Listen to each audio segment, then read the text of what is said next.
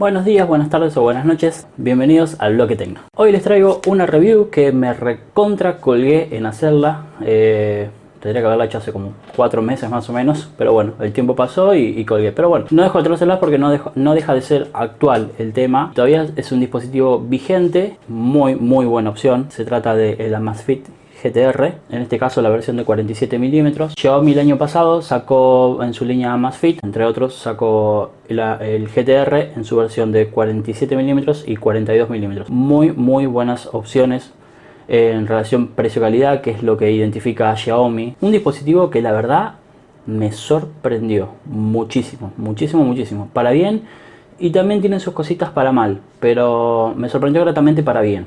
Yo venía acostumbrado a la más Fitbit, que, que es un smartwatch de ya dos años de antigüedad creo, salió la versión nueva, el VIP 2, eh, que ya me había dado muchísimo, muchísimos resultados buenos, entonces me animé a, a pegar el salto a este por una cuestión más que nada de, cambio en cuanto a innovación, de, cambio estética, la más Fitbit es un reloj cuadrado que es lindo sí, pero si alguien prefiere la versión clásica de los relojes, esta es la primera opción, esta es la, la opción adecuada, un reloj de diseño totalmente clásico, clásico, clásico. Dos botones y bien redondo. Muy lindo. Pero bueno, sin muchas vueltas vamos directamente a cuáles son las, especificaciones, ¿no? Tiene una pantalla de 1,39 pulgadas en la versión de 47 milímetros. En la versión de 42 milímetros tiene una pantalla de 1,2 pulgadas. En ambos casos la pantalla es AMOLED Gorilla Glass 3. Las dimensiones son de 47 x 47,2 x 47,2 x 10,75 milímetros. Y en la versión de 42 es de 42 x 42,6 x 42,6 x 9 2 milímetros. La batería en la versión de 47 milímetros es de 410 miliamperes y la versión de 42 milímetros es de 195 miliamperes. Básicamente en, en 410 miliamperes estiman que duran 24 días y en la, versión de 42 milímetros una duración aproximada de 12 días. Viene con resistencia al agua y al polvo IP68 que nos permite 50 metros de inmersión y nos viene con conectividad y sensores de medición de pulso, presión atmosférica, luz ambiente, brújula, actividad y sueño. Como se puede ver, las especificaciones en sí van a depender de qué versión elijamos, si la de 47 mm que es en este, este caso, o la de 42 mm Obviamente el 42 mm al ser más chiquitito hubo que reducir un poco, hacer un poco todo más compacto y no tiene el mismo hardware en sí que la versión de 47, tiene algunas cositas más, algunas cositas menos, pero en sí no es, no es tan grande la diferencia. Pero sí difieren en un punto fundamental que es la batería, alcanzando el doble de la duración en esta versión de 47 mm y ya que estamos hablando de la batería, la verdad que es terriblemente sorprendente lo que dura. Para las funciones que tienen dura muchísimo muchísimo. Podemos pasar varios días sin pasar por el cargador. En mi caso, me llegó el 31 de octubre del año pasado y lo cargué recién el 12 de noviembre. Llegó con el 60% y automáticamente me lo puse. No lo cargué al 100%. Lo usé con la carga que venía. Me duró 12 días la batería usándolo con el monitor de ritmo cardíaco cada 30 minutos y haciendo actividad 4 veces por semana, 45 minutos más o menos. La pantalla está siempre apagada, se prende solamente pum, cuando se mueve. Eso eh, permite ahorrar bastante más batería que si lo usáramos todo el tiempo con la pantalla prendida, que ya vamos a pasar por ese punto. Después no lo volví a medir, pero la verdad es que dura, me llega, me llega el mes. Las veces que hago poco ejercicio durante la semana, o sea que no lo uso para traquear, me dura muchísimo. Pasamos por el tema de las dimensiones. Las dimensiones para mí 47 milímetros es, no tengo una muñeca muy grande, eh, así que este me queda bien. Ya no, no, es un reloj grande, ni siquiera es pesado y ni siquiera es incómodo. Es eh, muy muy cómodo usar en la muñeca. Obviamente si alguien tiene un brazo más chiquito, la versión de 42 le quedaría mucho mejor porque si no, ahí sí se notaría que quedaría medio grande. En cuanto a las correas, viene con una de 22 centímetros que debería ser suficiente para, para cualquier mano, pero son intercambiables. Se pueden cambiar con las, por ejemplo, las correas de la Amazfit Base que tienen 22 milímetros de ancho. Es muy fácil intercambiarlas, tienen el, el sistemita de, correo que, de correas que ya conocemos de, de Xiaomi, que es con los, con los pines. En cuanto a la certificación, eh, IP68 que nos protege del agua y el polvo, nos permite sumergirlo hasta 50 metros, lo que es suficiente para realizar natación. De hecho, una de las actividades que viene predefinidas es natación en interior o en aguas abiertas, eh, lo cual lo hace una muy buena opción si realizamos ese deporte. Eh, se banca muy bien la transpiración, permite también usarlo en el día a día, mojarlo, lavarlo en las manos y si se salpica no pasa nada. Eh, ya que estamos hablando de los deportes, tiene 12 modos de deporte que nos permite traquear bastantes actividades y las que no tiene predefinidas las podemos traquear con la aplicación y nos toma el sensor de ritmo cardíaco del reloj. Eh, nos guarda algunas actividades acá eh, hasta que la sincronicemos con, con, la aplicación. Tiene control de música, lo cual me pareció demasiado interesante, pero, pero, pero, pero, pero, el control de música no funciona cuando estamos haciendo deporte, lo cual es como un talón de Aquiles, es como... Ah, me falta un poquito. Porque la verdad que cuando estamos haciendo deporte y estamos escuchando música, estaría muy bueno poder cambiar la música, de, o sea, tener control de música en el, reloj. Pero mientras se está realizando una actividad, no se puede salir de la interfaz de, deporte. Entonces ahí, punto para atrás. El control de música sirve para cuando está en modo reloj, cuando no lo estamos usando para hacer deporte. Lo cual me parece un desacierto por parte del software Además tiene aplicaciones para hacer lo básico, como es un cronómetro, como es una cuenta atrás, tiene la aplicación de brújula, en ese sentido está equipado con, lo básico, pero lo suficiente como para que mm, podamos usar. Lo que más me gustó en cuanto al software es que se puede configurar qué función va a tener este botón de acá abajo, está muy bueno. El de arriba es para prender y apagar la pantalla, para bloquearlo, para volver para atrás, para manejo del sistema operativo. Y este de acá es personalizable, lo cual está muy bueno. Lo podemos asignar la función que queramos dentro del reloj. Como por ejemplo, no sé, yo tengo configurado que toco ahí el botón y se abre la aplicación del clima y me dice cuál es el clima. Está muy bueno, se lo puede asignar cualquier función. Lo más útil considero que puede ser o el clima o acceder a las notificaciones o acceder al control de música, algo rápido que necesitemos tocar un botón y que ya aparezca en la pantalla del reloj y no, tenemos no tengamos que andar navegando por todos los menús. En cuanto a los menús, son bastante fluidos, ha recibido algunas actualizaciones que lo hacen más fluido, funciona bien, no, tiene lag, no, noto que tenga lag, sí tiene un poquitito de lag cuando cambia los watch face, que acá viene un tema con los watch face. Si tenemos apretado, para cambiar el watch face tenemos que tener apretado en la carátula y moverlo para el costado, pero solamente nos permite tener tres watch face en el reloj nada más. Y la única forma de instalar los watch face es a través de la aplicación de Amazfit. Entonces, como que no podemos cargarle 3 o 4 y ir cambiándolos de acá, sino que le podemos cargar uno desde la aplicación y ponerlo. Y si necesitamos cambiarlo, necesitamos desde la aplicación volver a cargarle el watch face. Lo que le hace muy, muy engorroso.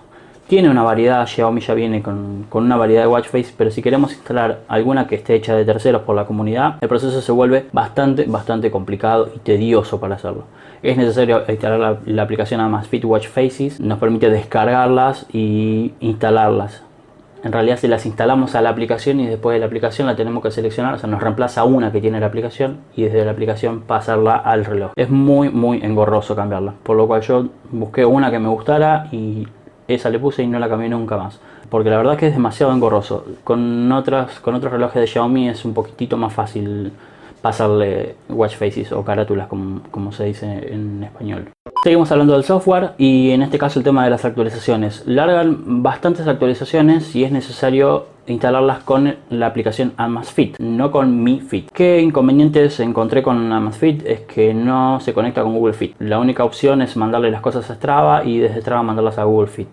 Es la única integración que tiene con Strava lo cual me parece un poco limitado en ese sentido si, si somos de usar Google Fit o, o alguna otra aplicación, debería tener algo más. La aplicación Mi Fit, que funciona con el Amazfit Bip, sí se integra con Google Fit, lo cual me parece absolutamente raro. E incluso es la misma aplicación, o sea, es la misma interfaz, todo. Me parece muy, muy extraño que no funcione. A día de hoy todavía no, no existe esa integración. Pero sí se puede usar el, el, reloj con Mi Fit, vinculado con Mi Fit. Lo que sí, necesitamos sí o sí la aplicación Amazfit para actualizarlo. Porque la otra lo único que hace es verlo al reloj. No se puede no se puede actualizar. Entonces, si necesitamos tener el software al día, que es estrictamente necesario, y después les voy a decir por qué, necesitamos sí o sí la aplicación Amazfit. Pero una de las dos corriendo, no las dos, porque si tenemos las dos corriendo, se desvinculan las notificaciones, se, arma un lío por ahí. Es algo a tener en cuenta. Para mí no, no, es un incordio tenerlas las dos, así que no, no tengo problema.